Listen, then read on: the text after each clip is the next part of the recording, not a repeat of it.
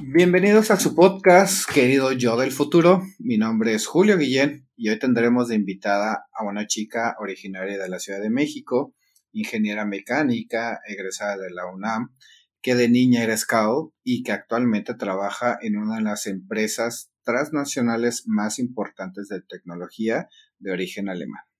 Miriam Zamudio, muchas gracias por estar con nosotros. ¿Cómo estás?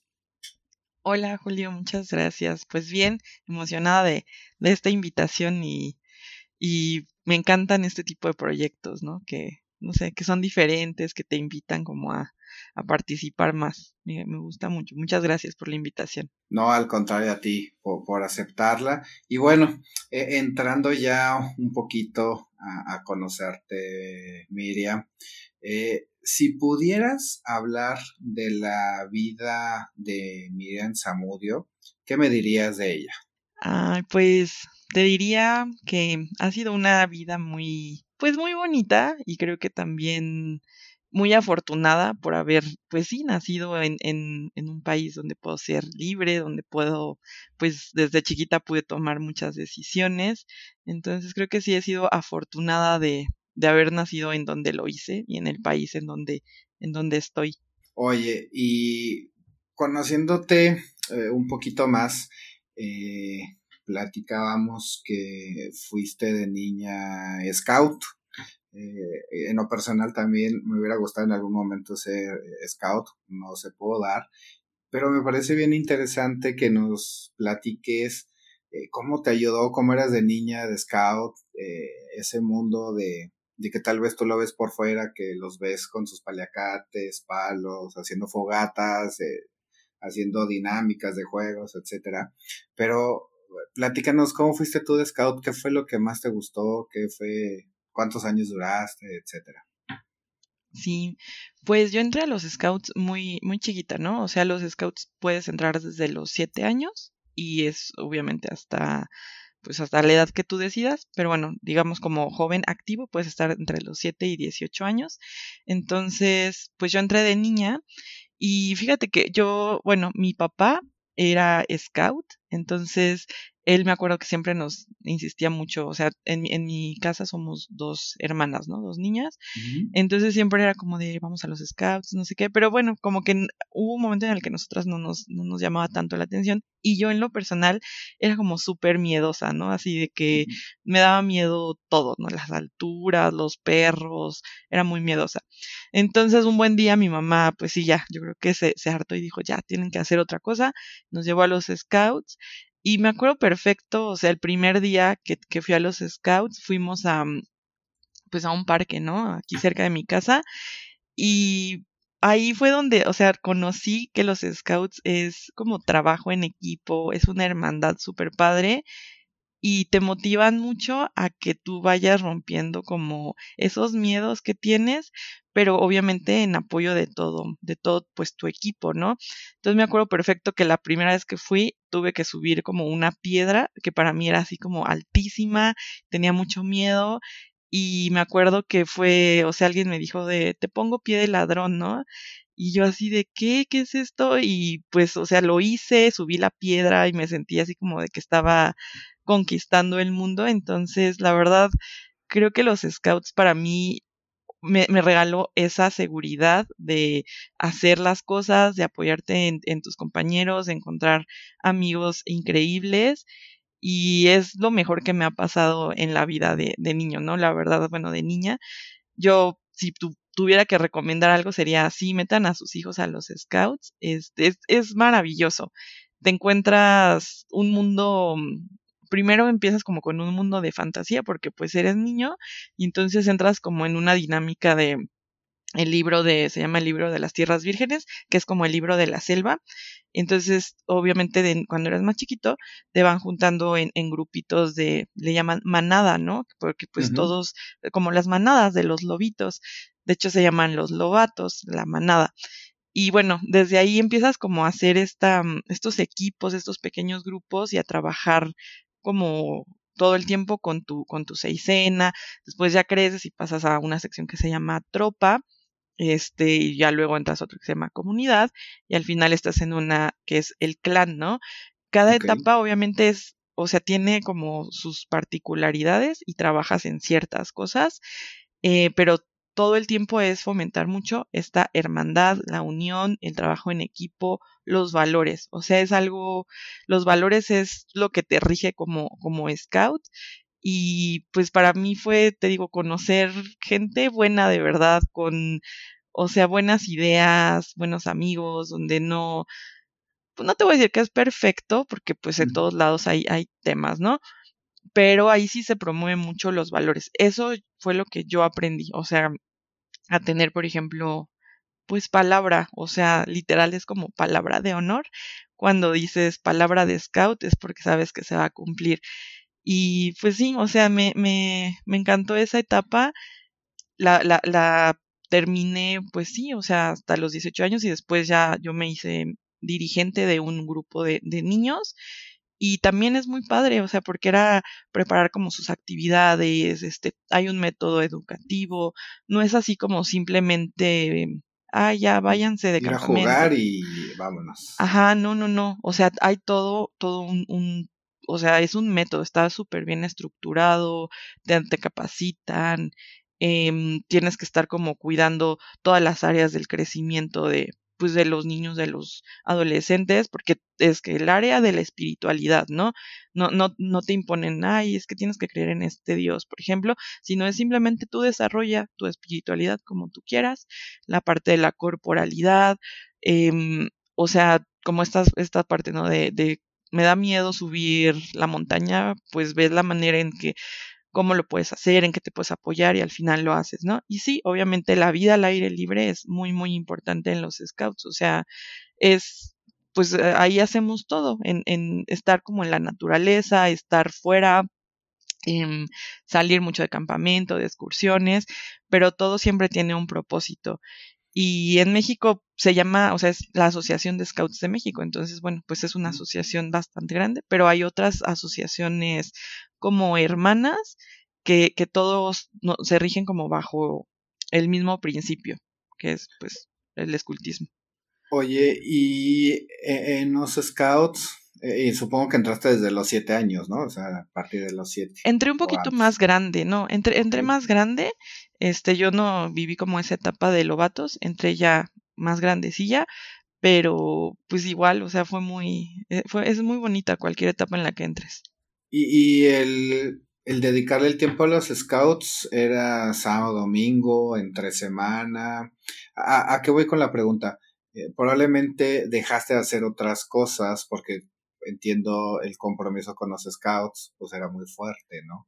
E, entonces, eh, ese tiempo que le dedicabas, a veces como que decías, híjole, prefiero ir a otro lado que estar con los scouts, o, o No, cuál es la magia de los scouts es para que es, decir, ajá, nombre. es la magia. No, yo, yo, o sea, sí, le, le tienes que dedicar obviamente los sábados, pero bueno, entre semana hay, salen mil cosas, ¿no? Porque si te vas a ir de campamento, es prepara todo para tu campamento, o prepara todo para la excursión, o para cierta actividad, pero es tan completo, o sea, te, justo te llena como todas las áreas de crecimiento personal que no sientes que estás dejando de hacer algo que quisieras más que ir a los scouts. Claro, hay, hay a quien le gusta más, no sé, ir a clases de natación o de karate, lo que sea, ¿no? Y, está padre, y incluso yendo a los scouts puedes seguir haciendo esas actividades. Pero bueno, no, yo nunca sentí como que hubiera estado, que dejara de hacer una cosa por ir a los scouts, porque yo ahí me sentía muy plena, o sea, aprendía, tenía amigos, este, se desarrolló muchísimo mi liderazgo, o sea, yo soy, soy Tauro, entonces soy un signo pues fuerte de tierra y mm, creo que, o sea, me considero que soy como muy líder, o sea, me gusta ser líder y ahí en los scouts también es donde creo que eh, desarrollé y potencialicé mucho esta parte. Me gustaba mucho participar, organizar, em, o sea, yo me sentía totalmente pues contenta ahí proponiendo, haciendo, ejecutando. Entonces, bueno, eso, eso también es algo muy bueno que se desarrolla, el liderazgo. Claro, no todo el mundo, no a todo el mundo le gusta, no todo el mundo lo tiene, pero a mí en específico creo que esa parte fue la que más pude explotar. O sea, hice muchos proyectos también, por ejemplo, y, y yo estaba feliz, o sea, totalmente contenta.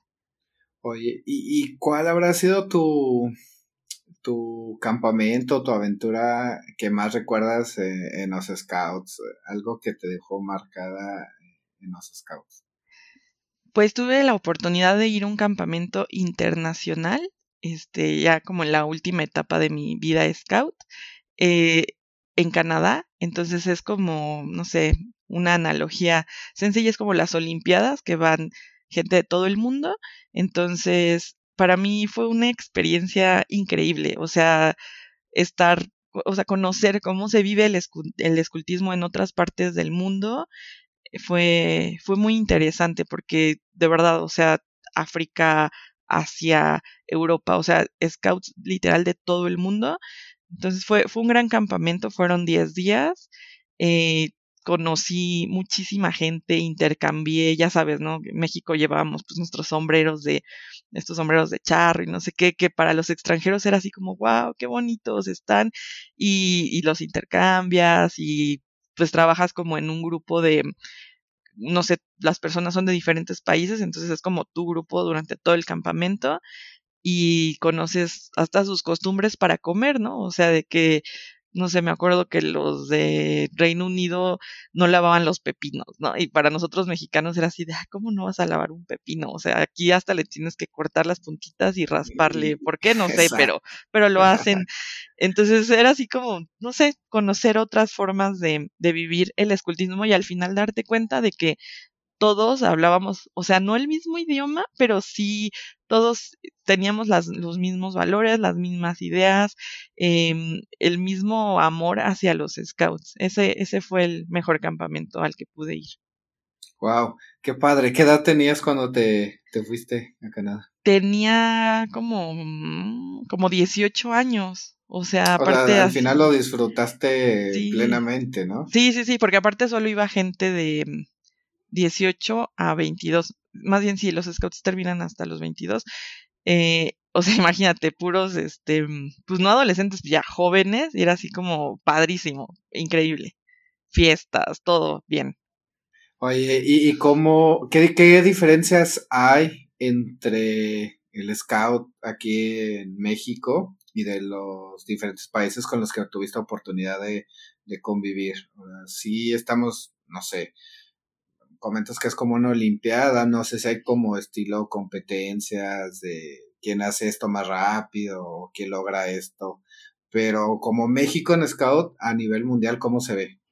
Ay, pues somos, sí, somos un, buen país, o sea, la verdad, no, la, aquí en México sí tienen, o sea, éramos, creo que la delegación de las delegaciones más grandes, el escultismo en México es, sí, sí tiene como muchos, muchos miembros y más bien, o sea, no sí había como competencias, actividades, pero no, lo, lo, principal no era como buscar un ganador o premiar a alguien, sino pues era la convivencia, o sea, sí había de, ay, vamos a ir a la canoa, ¿no?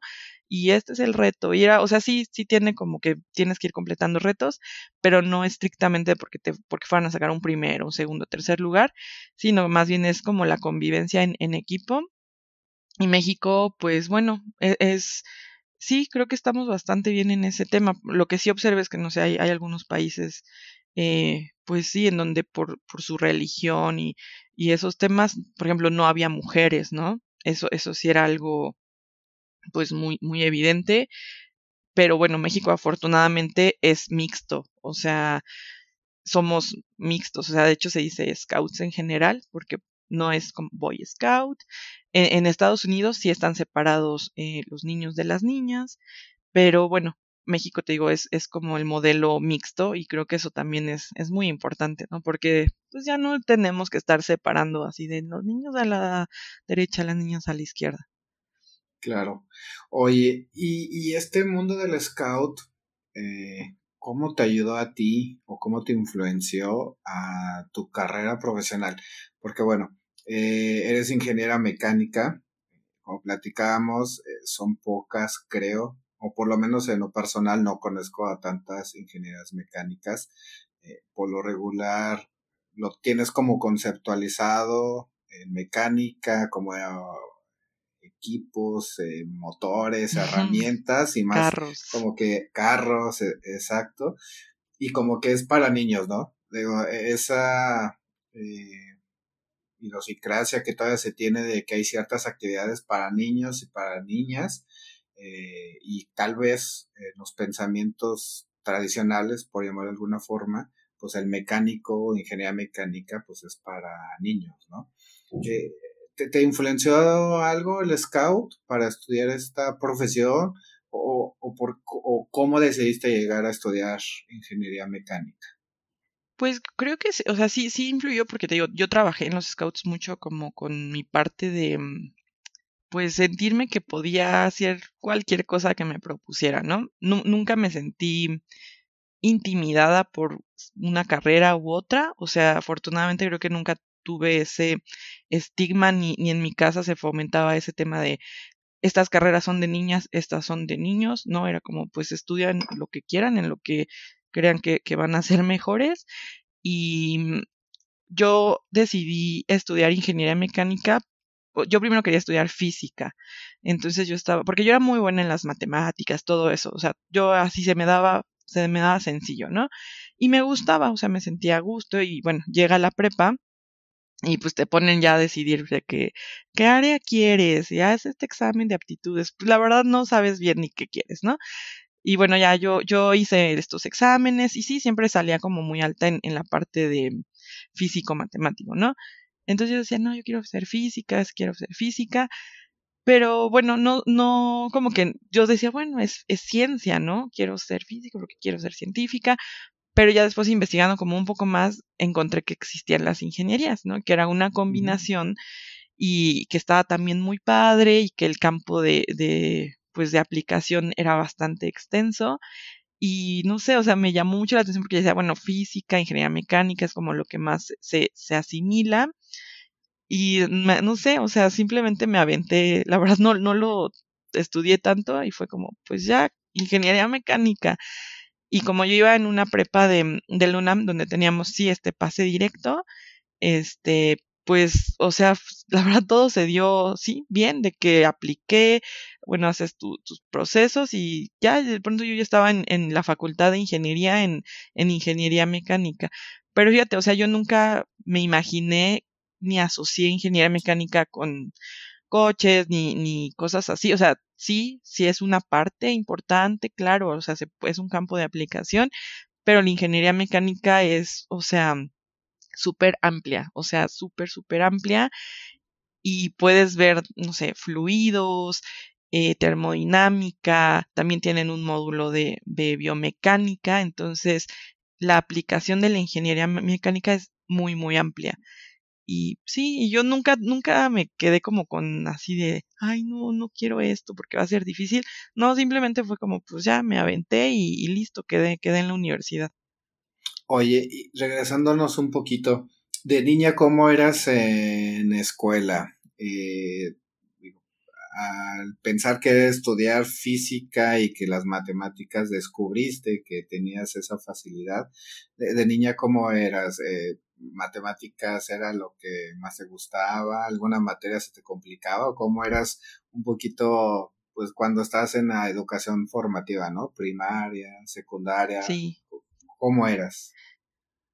Pues yo iba en una escuela que lleva el método activo, que no es el método tradicional. Creo que eso también influyó mucho en, y ha influido en mi personalidad y en todas las decisiones que he ido pues tomando, ¿no?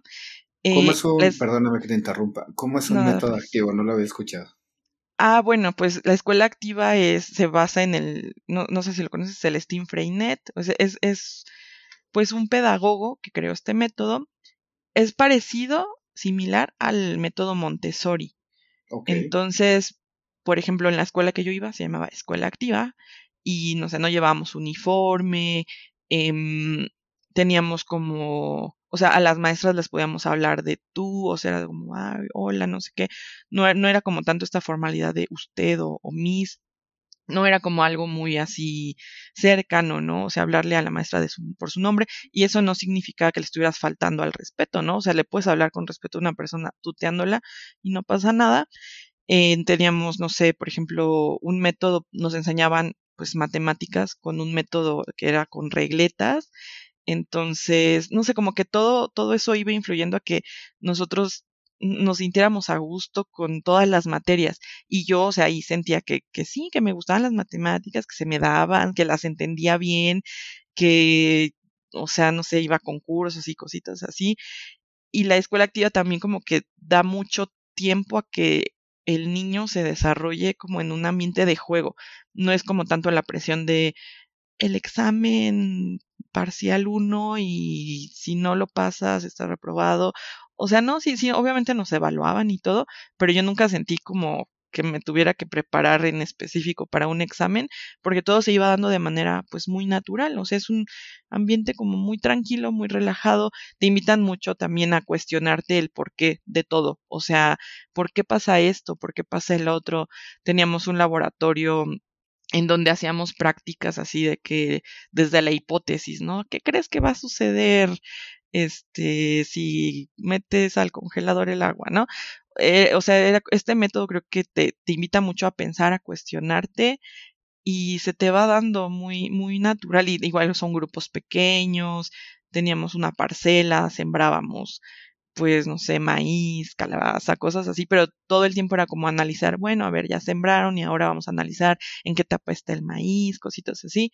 Y también nos invitaban mucho a hacer exposiciones. A mí me gusta mucho hablar como pues en público, o sea, creo que no, no tengo temas con eso, porque desde la primaria era como hablar en, en exposiciones, exponías un tema de lo que fuera, ¿no? no sé, desde primero de primaria, el conferencia del perro, y ya tenías que hablar lo que tú hubieras hecho de investigación sobre el perro, ¿no? Tenías que estructurar una pues una conferencia y los tus compañeros te hacían ajá, te hacían preguntas y todo eso, entonces para mí era como muy natural el hablar en público, el presentar, el dar mis ideas desde mi etapa formativa de la primaria era como algo sencillo, o sea, no no le no me daba como ni miedo ni nada. Entonces yo creo que todo eso fue influyendo mucho a que al final pues sí, o sea, decidiera tomar una, una carrera de ciencia sin ningún temor. ¿Y fuiste toda la primaria y secundaria en este tipo de colegio o nada más primaria? Sí, sí, sí. No todo, todo primaria y secundaria. Eh, digo, suena súper padre, interesante, ¿no? Un poquito fuera de lo tradicional, de que vas, como bien dices, ¿no? Desde hablarle de usted a la maestra y que si le decías algo ya te hablaban a, a tu casa para acusarte y regañarte y que ponte a estudiar para los exámenes, etcétera, ¿no? Eh, me, me, parece súper interesante y creo que en ti desarrollo esa parte de explorar y de buscar algo pues diferente a lo, a lo que tradicionalmente podrías tal vez enfocarte de tu carrera laboral, ¿no? Este, sí. y, y, cuando entras a la, a la prepa, eh, no tuviste como un, shock de la forma tan libre y tan, pues digamos, jugando de educar a, algo más estructurado que es como las clases en, en, una preparatoria pues tradicional, ¿no? Que es el sistema de, de la UNAM, donde entras, tienes diferentes clases, tienes que estudiar para exámenes. ¿No, no fue un poquito un shock de cómo venías a eso? Pues no tanto, porque también creo que la UNAM es muy abierta en ese tema, entonces, pues era la prepa 6, ¿no? Y era junto a Coyoacán, siempre teníamos como esa tentación de vámonos a Coyoacán, pero, o sea, no, creo que, creo que te, no sé, a mí me gusta, siempre me ha gustado la libertad, o sea, el sentirme libre de tomar mis propias decisiones es algo que a mí, con la que siempre me he sentido muy cómoda, entonces, la prepa sí, era puertas abiertas, tú sabías si entrabas o no entrabas, tú ibas como tomando esas decisiones. Si no entrabas y no pasabas, pues bueno, ya sabías cuál, cuál iba a ser la consecuencia.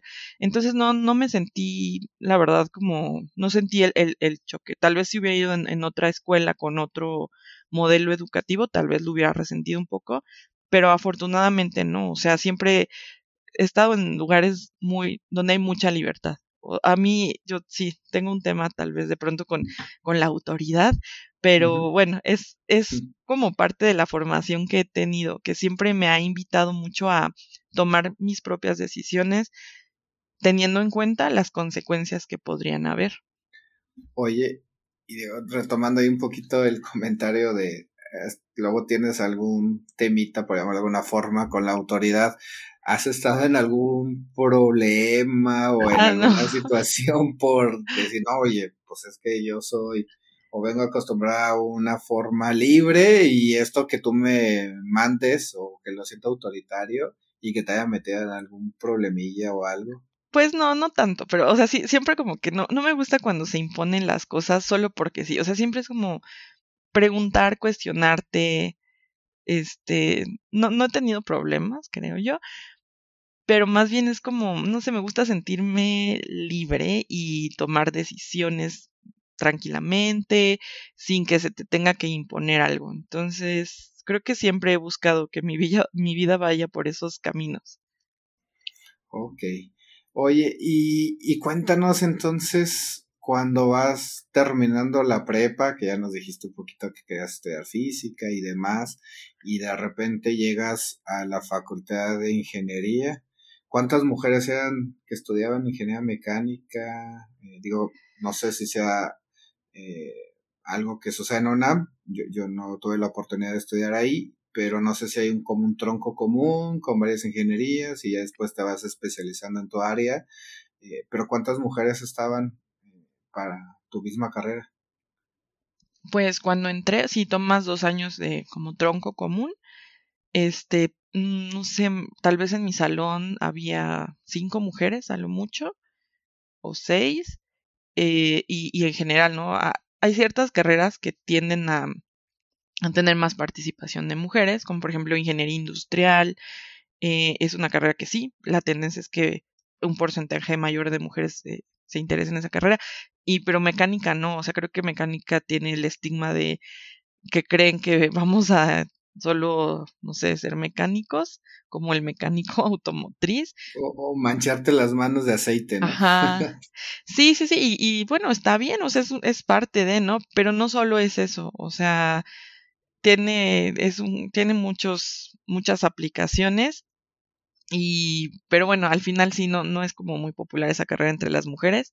Ahorita afortunadamente he visto que ya salieron otras carreras como mecatrónica y que hay muchas mujeres ya interesadas en esta carrera, que la mecatrónica es como que combina la mecánica con la electrónica, entonces pues es, es muy padre esa carrera, es también, o sea, muy, muy moderna y ha llamado mucho más la atención, pero sí yo iba en una carrera que no, casi no había mujeres y bueno, no, o sea, no sé, no, no me sentía mal, simplemente para mí era como, como que ya sabía un poco a lo que iba, que iba a escoger una carrera en la que no iba a haber tantas mujeres y no me sorprendió tanto, o sea, no fue como de, ay, que me sintiera mal, no, al contrario, pues, o sea, bueno, qué padre que sí, aunque haya cinco o seis, pero pues hay, hay más compañeras. ¿Y, y te costó algún trabajo o que los profesores como que no estaban tan acostumbrados a tener mujeres en sus clases, porque tal vez eh, te tocaban profesores pues chapados a la antigua, como comúnmente se dice, donde tal vez en la mayoría de sus clases eran hombres y de repente llega, está una, dos mujeres, no sé, ¿te enfrentaste a algún tema así? Y, y no necesariamente que fuese la UNAM, sino porque al final del día creo que hemos evolucionado mucho o poco, no lo sé, pero ahorita eh, el que esté hombre y, mujer no creo que cause ya conflicto, pero antes sí, ¿no? O sea, creo que antes sí se conflictaba mucho en esas carreras son de hombres esas carreras son de mujer. No, no sé si te enfrentaste a algún tema así eh, durante tus cuatro o cinco años que duró tu, tu universidad.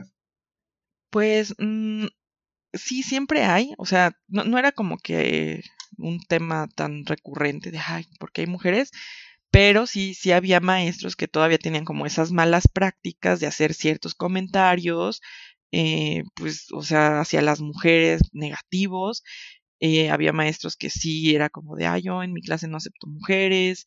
Em, no eran la mayoría, pero sí, sí seguía habiendo como temas de, de discriminación hacia, hacia las mujeres en la rama de la ingeniería.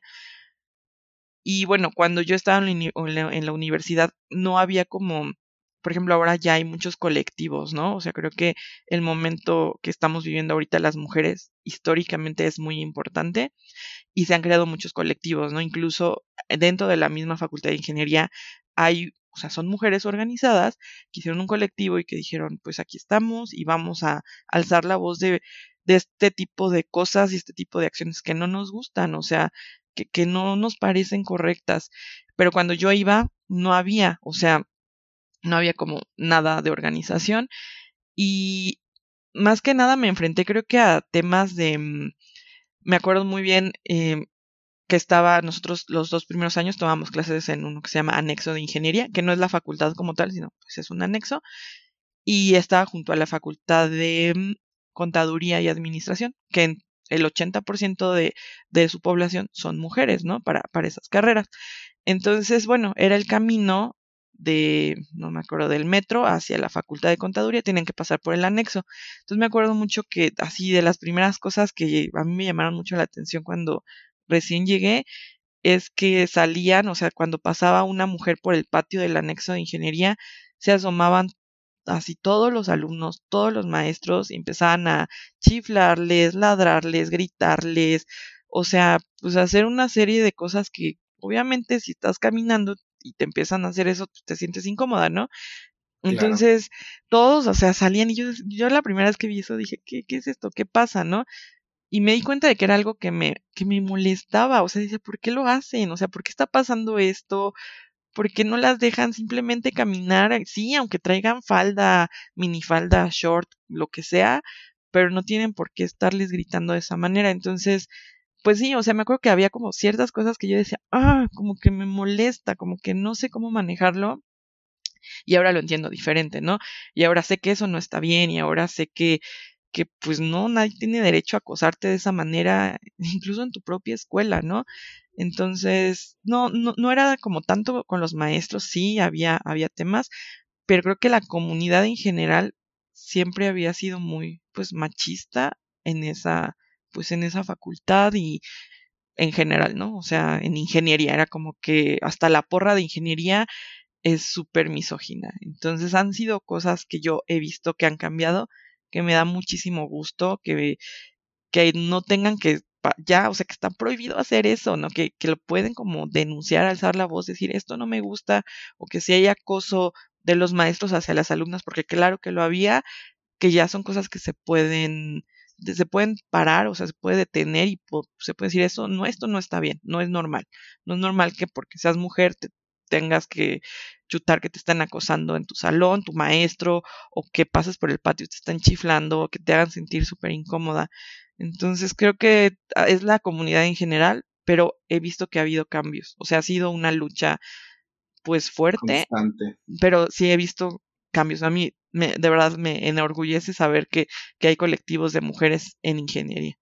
Oye, eh, creo que eso es súper valioso, importante, ¿no? Porque ya seas eh, hombre o, mujer, no puedes sentirte incomodado, acechado, eh, no sé. O sea, yo imagino lo, feo que es de sentir cuando pasas, ¿no? O sea, que no puedas ni utilizar un short porque pues, todos los eh, alumnos hombres salen y te empiezan a gritar e incomodarte, ¿no? Creo que fue durante muchos años visto algo normal, desafortunadamente, eh, que así era desde hace muchos años, no solamente en UNAM, sino creo que pues en todo México, en todas las instituciones privadas y públicas, y que afortunadamente hoy como bien comentas, ya hay muchos eh, colectivos, grupos, eh, las mismas instituciones que ponen nuevas reglas, que, protegen más a, grupos vulnerables, que en teoría no debería ser así, ¿no? Porque hombre y mujer debe ser igual y, sin ningún problema de ir libre y caminar por donde quieras. Pero bueno, eh, lo importante es que se están tomando cartas en el asunto, ¿no? Y, que eso no desmotive a, a, chicas a dejar la escuela o, que pasen momentos desagradables que digan, híjole, prefiero salirme a estar aguantando esto, ¿no? Creo que eso es algo bien valioso y que todas las mujeres que, que están dentro de, así como tú que les ayudas, tal vez ahorita ya egresada, pero pues teniendo convivencia y apoyando a estos movimientos, para que continúe, ¿no? Y en algún momento se cambie esa cultura de, del machismo y, todos esos temas que, que desafortunadamente aún siguen existiendo, pero lo importante es continuar y no dejarlo que, que otra vez se vuelva a una normalidad, ¿no?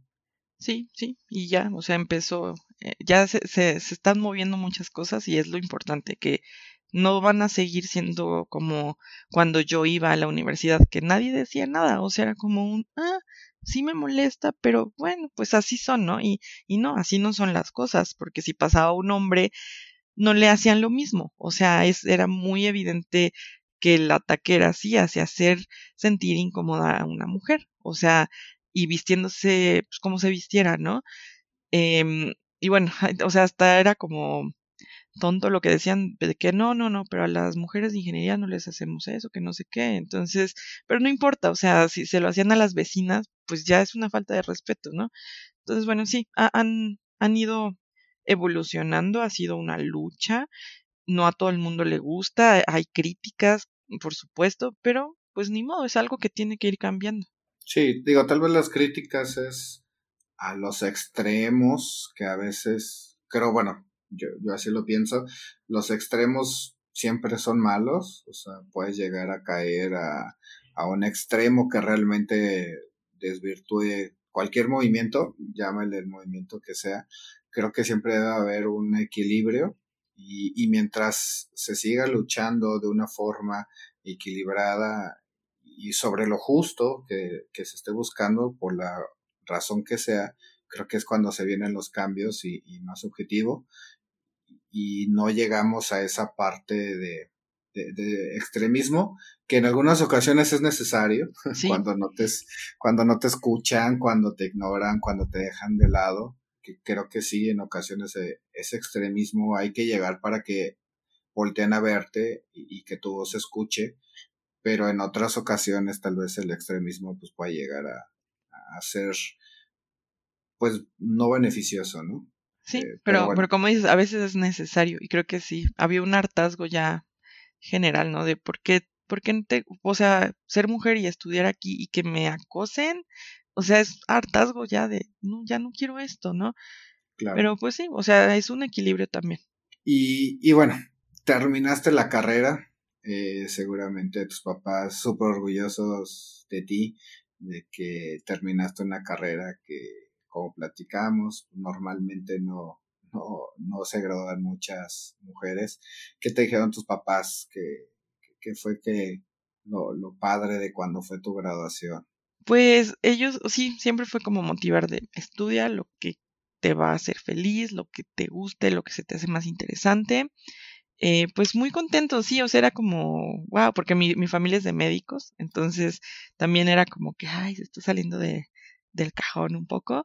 Eh, pero bueno, por ejemplo, yo en, en, los últimos años de la universidad me enfoqué mucho en la parte de, de la biomecánica. O sea, a mí me, yo quería hacer prótesis, ese era mi sueño. O sea, yo quiero hacer prótesis, quiero usar la ingeniería para ayudar a otras personas, ¿no? Puedes tomar muchas ramas de la ingeniería y una de ellas es la parte de la, de la biomecánica, ¿no? Biomédicas. Entonces, eh, yo, yo me enfoqué mucho en esa parte. Eh, obviamente tomé todas las carreras, materias de, de, esa, de ese tronco. Y, y bueno, o sea, yo me senté también muy contenta porque decía, ay, qué padre, o sea, mis papás son médicos, yo soy ingeniera, estoy haciendo algo que combina como esas dos cosas. Ellos me daban como sus sugerencias en, en ciertas cosas. O sea, yo, yo, no sé, tomé clases de que anatomía y así. Entonces era como algo que podía compartir con ellos y que los dos lo, lo, entendíamos y cada uno podía dar como su punto de vista desde su especialidad, ¿no? Y bueno, eh, tomé, tomé como todo, todo este tronco y llegó el momento de hacer mi servicio social. Y yo así, ¿dónde lo hago? ¿Dónde lo hago? Y yo quería, o sea, estaba de yo quiero hacer prótesis, quiero hacer prótesis. investigando vi que el, el, Instituto Nacional de Rehabilitación, el que está aquí en la, en la Ciudad de México, tenía un programa para hacer el servicio social en un área de investigación. Entonces, bueno, pues apliqué, me aceptaron, todo muy bien. Y lo que yo hacía, lo que aprendí fue hacer eh, estas prótesis para cuando las personas les amputan parcialmente el, el pie, ¿no? Entonces, obviamente necesitas una, un apoyo, una férula para que les ayudara como a, pues a tener una marcha correcta, y aprendí todo, o sea, me, metí al hospital y aprendí desde que toman el molde de la prótesis hasta que la sale así ya hecha y la analizábamos de que a ver en dónde está más débil, en dónde se puede mejorar, qué punto le podría eh, lastimar a la persona que lo está usando. Entonces también fue como una experiencia increíble estar ahí. De verdad es un gran trabajo el que hacen en ese instituto. Apoyan a muchísima gente y ofrecen, eh, pues sí, mucha tecnología. O sea, no, no es simplemente de, ah, ya le hicieron la, la, la, prótesis así de, de plástico. No, no, no. O sea, hay tecnología en los materiales, en las técnicas, en cómo se analizan. Y bueno, al final inscribí como mi, mi, servicio social al premio en la UNAM hacen un premio al, al, mejor servicio social por carreras y yo ese año me lo gané entonces fue como igual un wow qué padre fue un gran logro me sentí muy contenta de haber hecho algo que en verdad ayudaba a la sociedad porque esa es la idea del servicio social no que sea algo que aporte a la sociedad. Entonces yo pues lo justifiqué y, y, lo desarrollé y sí, al final salió ganador y pues tengo ahí mi medallita. En, aquí la tengo en mi casa. Y es, es este, pues es un reconocimiento, pero para mí es, o sea, un logro personal muy grande. No, claro, y, y, más que tal vez la combinación de tu carrera, que es lo que te apasiona, y adicional con lo que tus papás estudiaron, medicina, la combinación de ambas y luego poder ayudar a la gente, creo que es algo increíble que en su momento seguramente fue este como que lo máximo que habías logrado hasta ese momento. Sí, yo me sentí un premio. Eh, reconocerte como la mejor, la, mejor, perdón, eh, proyecto de servicio social. No, no sé cuántos eh, se inscriben, pero sean tres o cien o n cantidad, el que te escojan y que adicional sienta esa satisfacción de ayudar a la gente, creo que es algo que seguramente te sentiste súper orgullosa y motivada para seguir haciendo más cosas. Sí, sí, y aparte, o sea, fue todo el aprendizaje que, que adquirí ahí, de verdad, ver todo, cómo funciona un hospital de rehabilitación a nivel nacional es, es increíble. Fue una gran experiencia, aprendí mucho, y yo seguía así de sí, sí, esto es lo mío, esto es lo mío. Pero bueno, después la vida me llevó como por otros caminos, pero me, siento contenta de haber vivido todo eso, porque fue como, sí, conocí lo que es la parte de la biomecánica. Y esos, esos caminos que hablas, eh, ¿cómo llegaste a, a donde estás ahorita y no continuar con esa parte que te emocionó en su momento y que tal vez creías que ese era el camino. O sea, ¿dónde estuvo la decisión en irte por otro, por otro lado, que no fue el que en su momento te hizo sentir lo más orgullosa del mundo?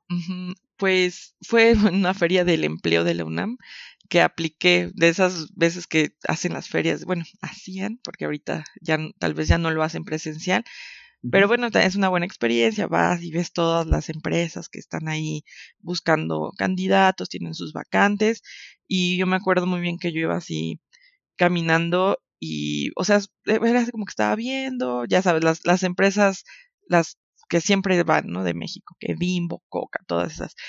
Y de pronto había otra empresa que me preguntaron, este, yo la verdad no la ubicaba así perfectamente, la había escuchado y todo, y me dijeron, ay, ¿de qué carrera eres? Y yo de ingeniería mecánica. Y me dijo, ay, me interesa, este, no, ¿me puedes dar tu currículum? Que no sé qué, porque estamos en un pro, haciendo un programa de trainees en donde entran, este, pues tienen que estar recién egresados y entran en un programa que durante todo un año los vamos a capacitar para conocer como todas las áreas y al final, este, bueno, está la oportunidad de que los puedan seleccionar en un en un área, ¿no? Tipo como si fueran, si, si, si, fuera becarios, ¿no? Y yo dije, bueno, pues sí, o sea, pero realmente fue que, porque a mí me preguntaron, sí, yo creo que vieron que era mujer, y me dijeron, ¿de qué carrera eres? Dije, ingeniería mecánica, les hizo como clic, y fue perfecto, aplica, ¿no? Y yo, ah, perfecto, apliqué, nos hicieron muchísimas pruebas de que resolución de conflictos, de inglés, de, de todo, ¿no? Eh, y al final, pues sí, quedé seleccionada en, en este programa trainee. Eh, es un programa, te digo, que son, no sé, éramos como 30 recién egresados de muchas carreras, tanto ingenierías como comerciales. Y, y bueno, la empresa se dedica en específico al, a los temas de energía eléctrica. Entonces, pues ya, o sea, como que me cambió totalmente el, el panorama, pero tampoco nunca me sentí como mal. O sea, yo más bien estaba muy emocionada de, wow, se escucha súper bien este proyecto, este es un programa de entrenamiento. Entonces dije, va, está bien. Y como tampoco pusieron pero en, pero tienes que tener esta especialidad en ingeniería ni nada, yo dije, perfecto, va, me, me apunto. Y justo también lo que buscaban era mucho que pues fueras, tuvieras mucho liderazgo, mucha participación, nuevas ideas. Entonces tampoco me sentí como que estuviera abandonando un sueño por otro, sino que era algo nuevo y era algo que en ese momento emocionante para mí.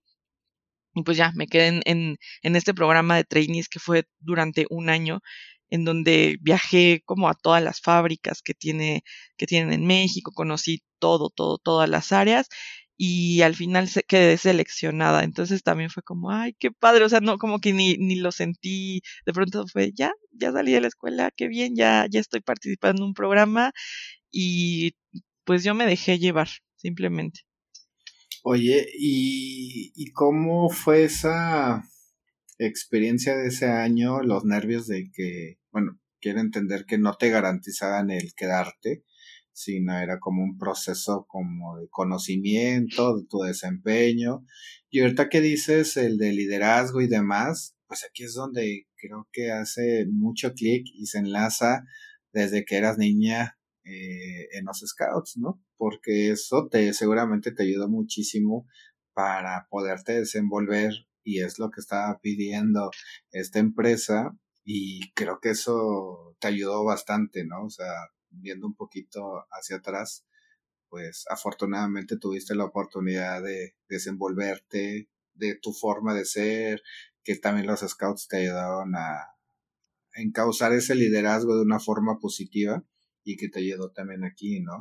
Pero e, ese, ese, ese proceso, perdón, de todo el año, eh, ¿cómo fue? ¿Estabas nerviosa? ¿Le apostaste ahí? ¿Pensabas que no te ibas a quedar? ¿O ¿Cómo fue ese proceso? Pues sí, sí estaba, sí estaba nerviosa porque aparte siempre soy como muy catastrófica y no, seguro va a pasar lo peor y no me voy a quedar, que no sé qué, porque bueno, es un rasgo de mi personalidad, pero, o sea, eh, nerviosa, pero como constante, ¿no? De hay que hacer un proyecto, pues lo hago, hay que presentar, pues presento.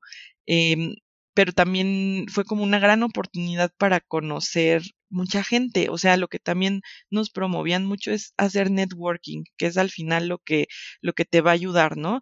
Era como networking, ustedes tienen que, que tener una buena red de apoyo, conocer, proponer, este, sí, los proyectos nos evaluaban, o sea, nos evaluaban todo, ¿no? Desde a ver la idea, el impacto comercial, eh, pues te sientes como un poco, un poquito en la escuela, pero ya un poquito ahí sumergiéndote al, a lo más este formal. Entonces es una muy buena transición. A mí me, me agradó mucho ese programa porque no fue como soltarte y listo, ya a ver, haz esto, da resultados. No, no, no, te van guiando, o sea, te iban guiando todo el tiempo y sí, había chances de que te, te, equivocaras, pero también estaba la responsabilidad de, bueno, tal vez ahorita te equivocaste, pero a ver, ¿cómo, cómo lo podrías evitar? ¿Cómo lo podrías mejorar? Entonces me, me sentía, pues sí, bien y, y sí, nerviosa, por supuesto, todo el tiempo, pero bueno, fue justo en esa etapa en donde yo decidí comenzar un proceso terapéutico por situaciones que, que sucedieron en, la vida y me ayudó muchísimo. O sea, algo, también que ahora he escuchado que es canasta básica, la terapia, de verdad la recomiendo mucho, porque pues ahí supe como, a ver, por qué me siento de esta manera, por qué estoy tan nerviosa, qué puedo hacer para no sentirme así, qué, qué está, eh, qué, qué puedo controlar yo, qué no puedo controlar. Entonces, eso me ayudó mucho como a sobrellevar todo esto, porque aparte también era como otra vez enfrentarte a, soy una mujer en ingeniería, en, una empresa donde también, o sea, la mayoría son hombres, no, no hay como tantas mujeres, entonces era como, bueno, ¿cómo lo voy a manejar? Y afortunadamente, pues sí, o sea, pude manejarlo de, de la manera que me fuera sintiendo como más tranquila. Oye, eh, dentro de la empresa, ¿ha sido complicado por ser ingeniera eh, mecánica? Obviamente mujer, pero ha sido complicado, ¿te has sentido que si hubieras, si hubiera estado un hombre en la posición, hubiera sido alguna situación más sencilla? O, de plano no ha tenido nada que ver el tema de hombre, mujer, sino más bien las capacidades que, que se tengan. ¿Cómo, cómo has vivido eh, esa parte? Pues a veces sí hay, o sea, sí, sí, sí se nota que hay una tendencia que más hombres, por ejemplo, tomen ciertos puestos de liderazgo, eso sí se nota.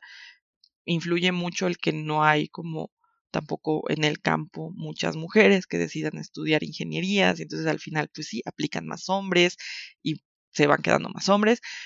Y bueno, otra cosa que también yo he observado es que si llegas y eres una mujer joven, eh, ingeniera, y de pronto la gente no te cree, así como, o sea, tú vas a hacer esto, tú vas a tomar esta decisión.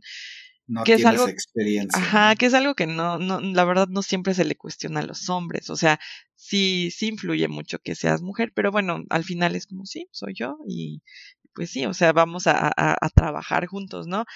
No todo el mundo está acostumbrado a eso, pero creo que poco a poco ha sido como más el, el, la, las mujeres que hemos decidido entrar a carreras STEM.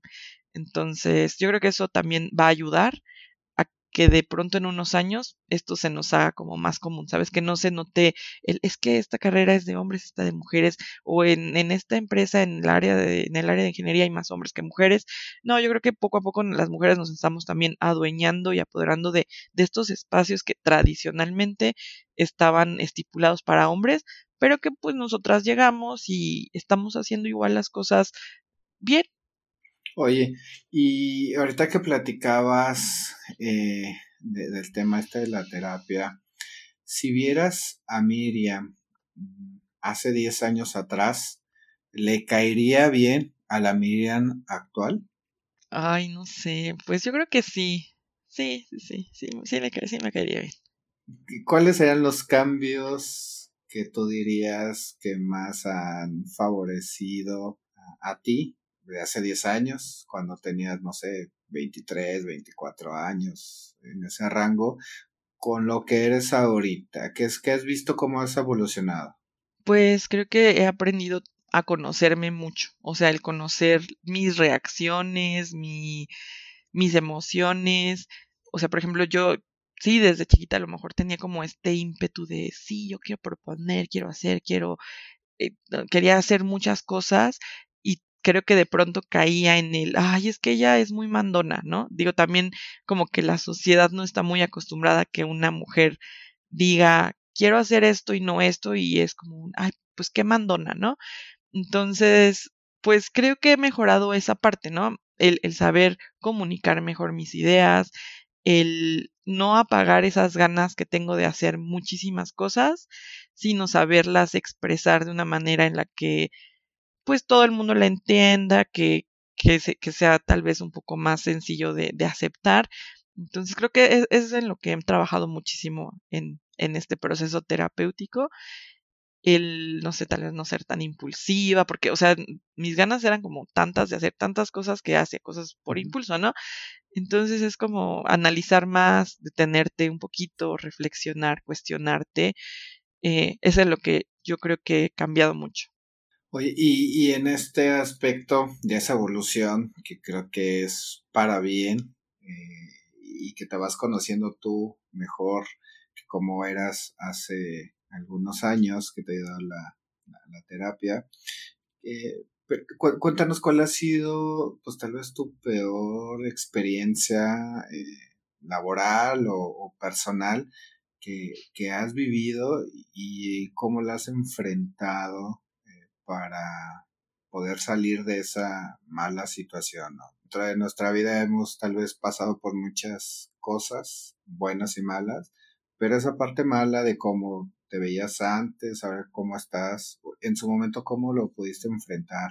Pues creo que he enfrentado mucho el, que, no sé, me daba mucho miedo que yo era ingeniera mecánica y no era, por ejemplo, ingeniera eléctrica, ¿no? Que hay muchos temas de electricidad que ah, sí los vi en la carrera, pero no era mi fuerte, tal vez, ¿no? Y de pronto yo me sentía como muy temerosa y muy, sí, pues débil en esa área y sentía que que alguien iba a llegar y señalarme así de tú no te sabes esta fórmula. Entonces, pues ha sido igual de entender poco a poco de que, ok, no lo sé, pero lo puedo entender, pero lo puedo estudiar, pero las bases ya las tengo, pero también tengo otras habilidades y, o sea, puedo resolver los problemas de otras formas. Entonces, creo que ha, ha sido, eh, bueno, era como el principal reto al que yo me sentía que me enfrentaba cuando entré al, al área laboral, el chin, yo me sentía encasillada en, una carrera, en que no sabía muchas cosas, que los demás sabían más que yo, pero creo que esto también es un tema que se da mucho en las mujeres, o sea, que sientes que no sabes lo suficiente y que los hombres tal vez saben más, ¿no? Pero pues porque yo convivía como con muchos hombres todo el tiempo, entonces es ir entendiendo que no, o sea, cada uno tiene o sea, habilidades distintas. Habrá quien se le dé muy bien la parte pues teórica y habrá quien se le dé bien la parte práctica o, otras, no sé, la estrategia. Entonces ha sido también ir como buscando este balance de no sentirme mal porque no sé algunas cosas. Y en esa parte que creo que es interesante, que tal vez a veces llegas a pensar, híjole, no lo sé y no sé si estoy bien o estoy mal, pero por la cabeza llegase a pasar el, híjole, como soy mujer se me puede complicar un poquito más temas hablando de, de, tu carrera. Eh, ¿Cómo has sido o, cómo has logrado superar esta, esta parte que, que seguramente, y estoy confiado que va a haber más mujeres, más chicas tal vez que estén pensando en estudiar y te escuchan a ti y digan, ay, qué interesante, una mujer mecánica y, abrirse camino. ¿Qué, ¿Qué, es lo que tú podrías platicarnos de cómo vencer esos, esos miedos de, insisto, una carrera en la cual está enfocada no necesariamente a, a ser estudiado para una mujer y que esos miedos tal vez entren para no estudiar una carrera que tal vez sean muy aptas y que sea tal vez las mejores ingenieras mecánicas en México, pero por esos miedos eh, no, no, las dejen vencerlos y poder tener esa oportunidad. Para elegir una carrera de, no sé, de ciencia y tecnología, no tienes que ser tampoco súper ultra brillante ni, o sea, no, no, no, no es gente del otro mundo, no tienes que ser un genio, simplemente pues sí, te tiene que gustar, tienes que tener esa afinidad, entonces no, pues no pasa nada si no te sientes, ay, soy la persona más inteligente del mundo y quieres estudiar algo de, de, de STEM. Primero creo que es eso, quitar el estigma de que si tú como mujer, o sea, una niña, adolescente, se decide por una carrera de este tipo, que no se sienta que no sabe lo suficiente. O sea, sabemos lo que tenemos que saber y vamos a aprender más. Y para eso es la universidad, para que aprendas. O sea, no, no tienes que llegar sabiendo todo. Eh, creo que es, es, algo también que está como muy estigmatizado el, ay, yo me acuerdo, ¿no? Cuando me preguntan, ¿qué estudias? Ingeniería mecánica. Uy, debes de ser súper inteligente, ¿no? Y pues es así no, soy igual de inteligente que cualquier otra persona que decidió estudiar biología, que decidió estudiar historia, o sea, no tienes que ser superdotado ni nada, eso es algo como muy erróneo, ¿no? Que tal vez de pronto asusta a muchas niñas, ¿no? Entonces sería como lo principal, que no tienes que sentirte que no sabes para elegir una carrera de este tipo, vas a aprender lo que tengas que aprender y te vas a desarrollar de muchas formas.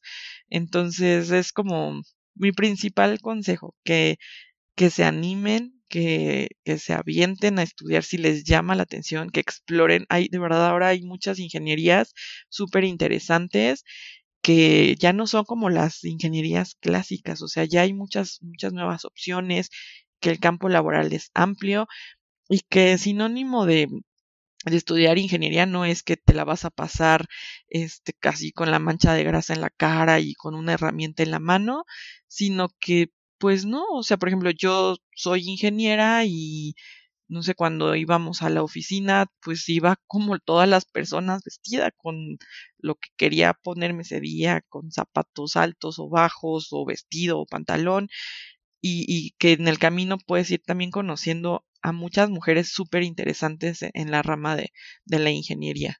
Oye, ¿y, ¿y, cómo desde tu perspectiva y siendo una gran profesionista y, desenvolviéndote en una eh, empresa transnacional, ¿tú cómo ves la inclusión eh, de, las mujeres eh, en el ámbito laboral? No necesariamente como ingeniería, sino de manera global.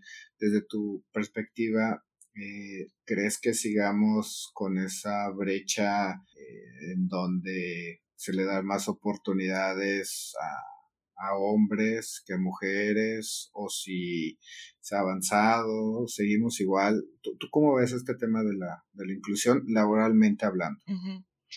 Pues la brecha de género sí, sí existe. O sea, es algo que no podemos como tapar, existe, que se ha reducido, sí, que se está trabajando en eso, sí, pero claro que se nota, o sea, y, y afectan muchos factores, ¿no? O sea, no sé, a veces hay muchas mujeres que no toman ciertos puestos de liderazgo porque creen que, no sé, tal vez porque ya tienen familia, ¿no? Hijos, y dicen, no, pues no puedo descuidar a mi familia, que no sé qué. O sea, creo que todavía hay como este pensamiento de pronto de que las mujeres que son mamás no podrían tomar puestos de liderazgo, ¿no? Pero las hay, claro que las hay y hacen sus trabajos, su trabajo muy, muy bien.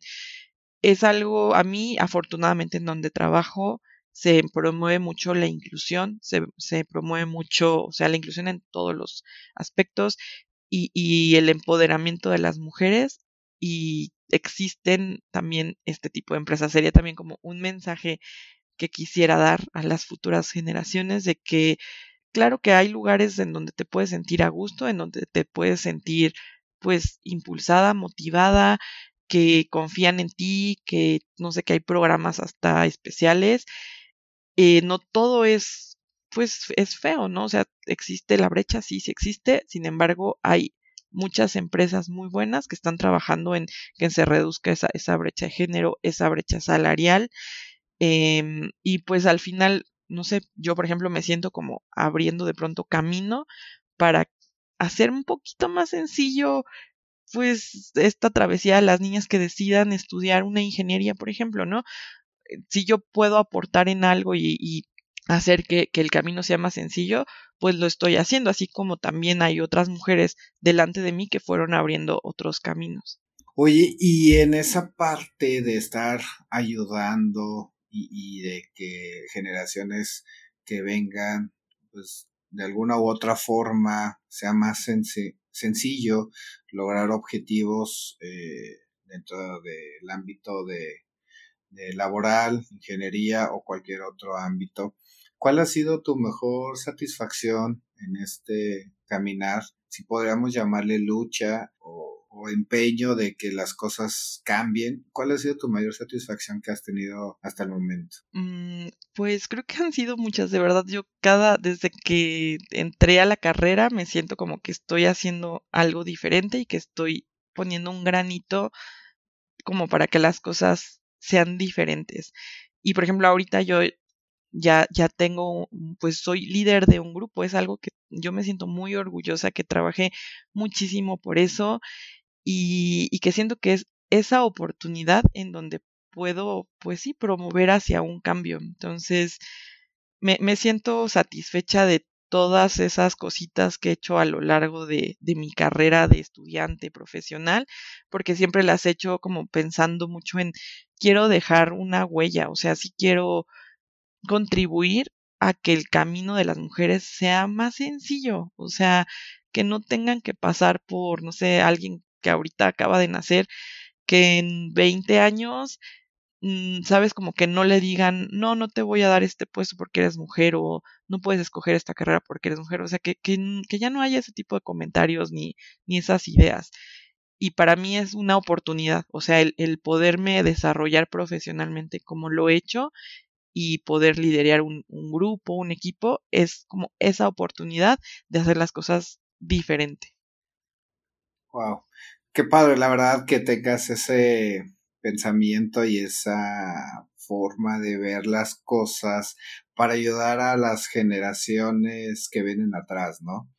y, y que, como bien comentas, eh, sea pues libre de seleccionar cualquier carrera, ya sea ingeniería, licenciaturas, bueno, que al final del día todas son licenciaturas, ¿verdad? Pero eh, cualquier carrera que, que quiera alguna mujer estudiar, que sepa que tiene las mismas oportunidades que cualquier otra persona, ¿no? Este, que no por ser mujer eh, no va a lograr llegar a ser líder o alguna posición importante, que no importa absolutamente que sea mamá, se puede combinar perfectamente los, los empleos, que, que no porque tenga que parar ciertos meses por el tema de maternidad, eso sea así como que, híjole, mejor no la contrato porque cuando Digo, y se escucha feo, que cuando se embarace me va a dejar aquí durante tres meses y, tengo que pagarle esos tres meses, ¿no? O sea,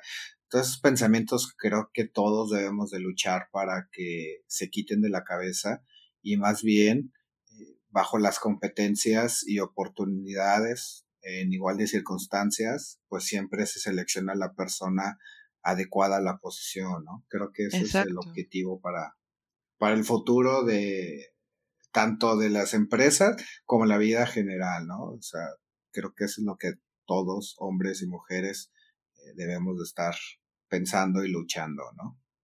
Sí, sí, sí, exactamente. Y pues sí, o sea, un, ese tema, por ejemplo, de la maternidad, ¿no? Que tocas, eh, bueno, de la, mm, eh, el tiempo que, se tienen que ir, pues también le puede pasar un hombre con, no sé, una operación, un tema de salud, o sea, también se puede ausentar dos meses, ¿no? Porque todo necesita una recuperación. Entonces, pues sí son ideas que ya no, ya no deben de, de estar vigentes.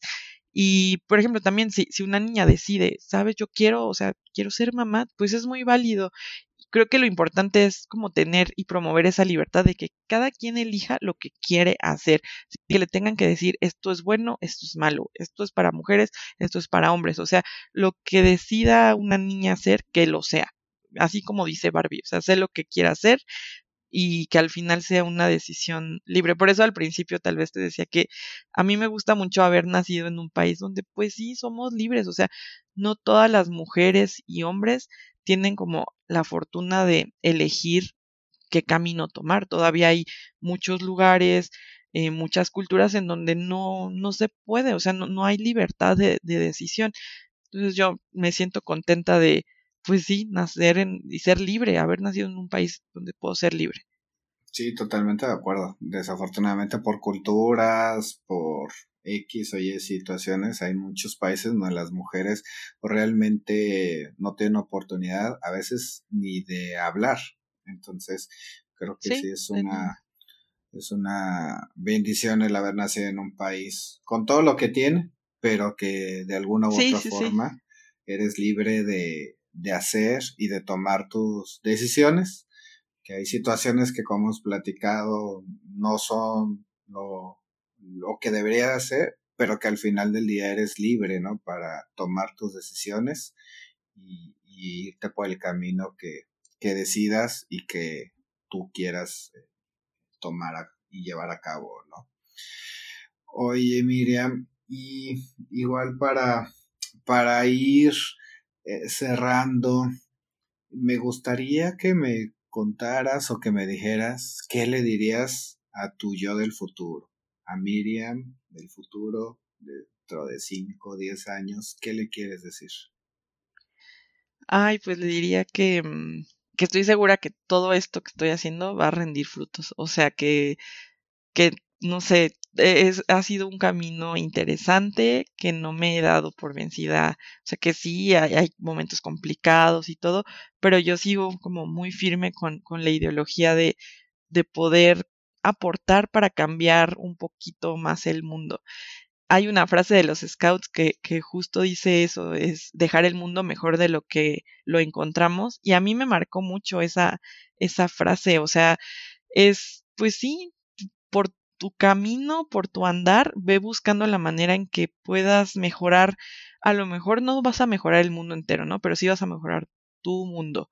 Eh, y justo hay otra frase que dice, piensa global, actúa local, ¿no? Y, y sí, lo que, lo que yo pueda hacer ahorita, quiero que en 10 años tenga un efecto positivo.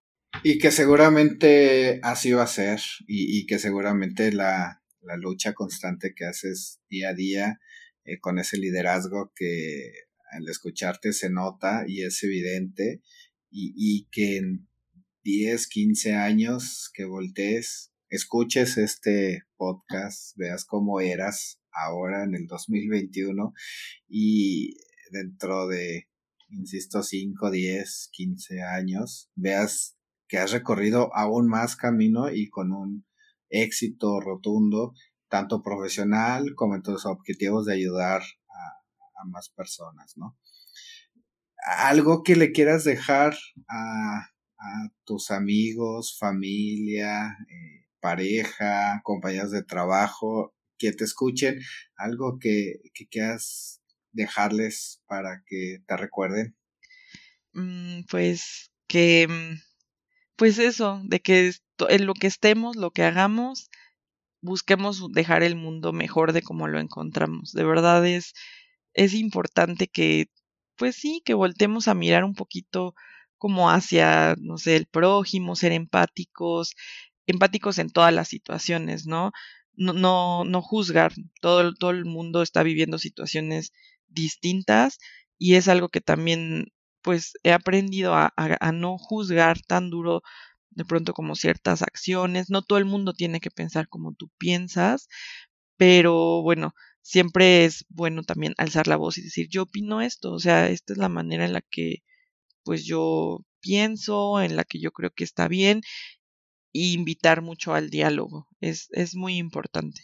Totalmente de acuerdo contigo y creo que son sabios consejos y, y agregaría ser tolerantes en todas las situaciones, que a veces es lo que falta un poquito.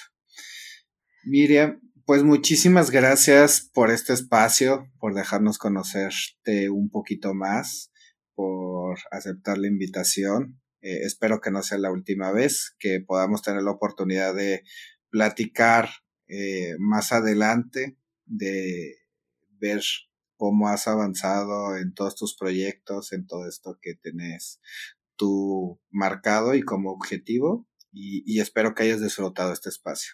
Ay, sí, muchas gracias. Ojalá en 10 años podamos hacer un segundo podcast y ver qué, qué pasó en esos 10 años. Si el universo y el tiempo nos lo permite, seguramente así va a ser y, y será una historia de éxito y para los siguientes 10 años, tus siguientes objetivos, platicarlos sin problema. Sí, claro que sí, sí, me parece muy interesante. Es como una cápsula del tiempo.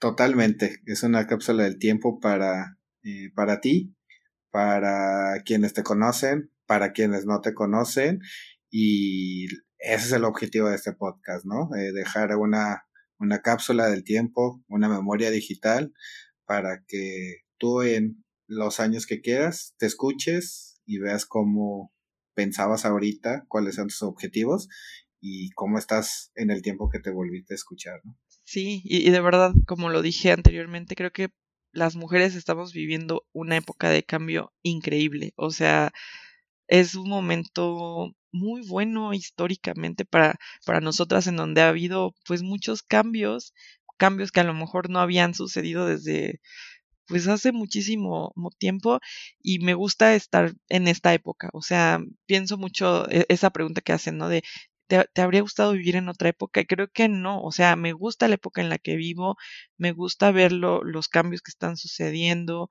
eh, me gusta saber, pues sí, de dónde venimos y todo, pero creo que es, es un buen momento en el que estamos las mujeres en específico eh, y, las luchas que están habiendo, o sea, alrededor del mundo, creo que se han alzado la voz de muchas mujeres y eso es muy importante. Y, y sí, me gusta como dejar constancia de eso, de para las mujeres que en 10 años escuchen esto, es de que hoy yo que soy mujer, que estoy, que soy ingeniera, que estoy viviendo en México, pues estamos haciendo trabajo para que las cosas cambien, que sean diferentes, que no tengan que ser tal vez como lo han sido durante muchos años, que eso no significa que estén bien.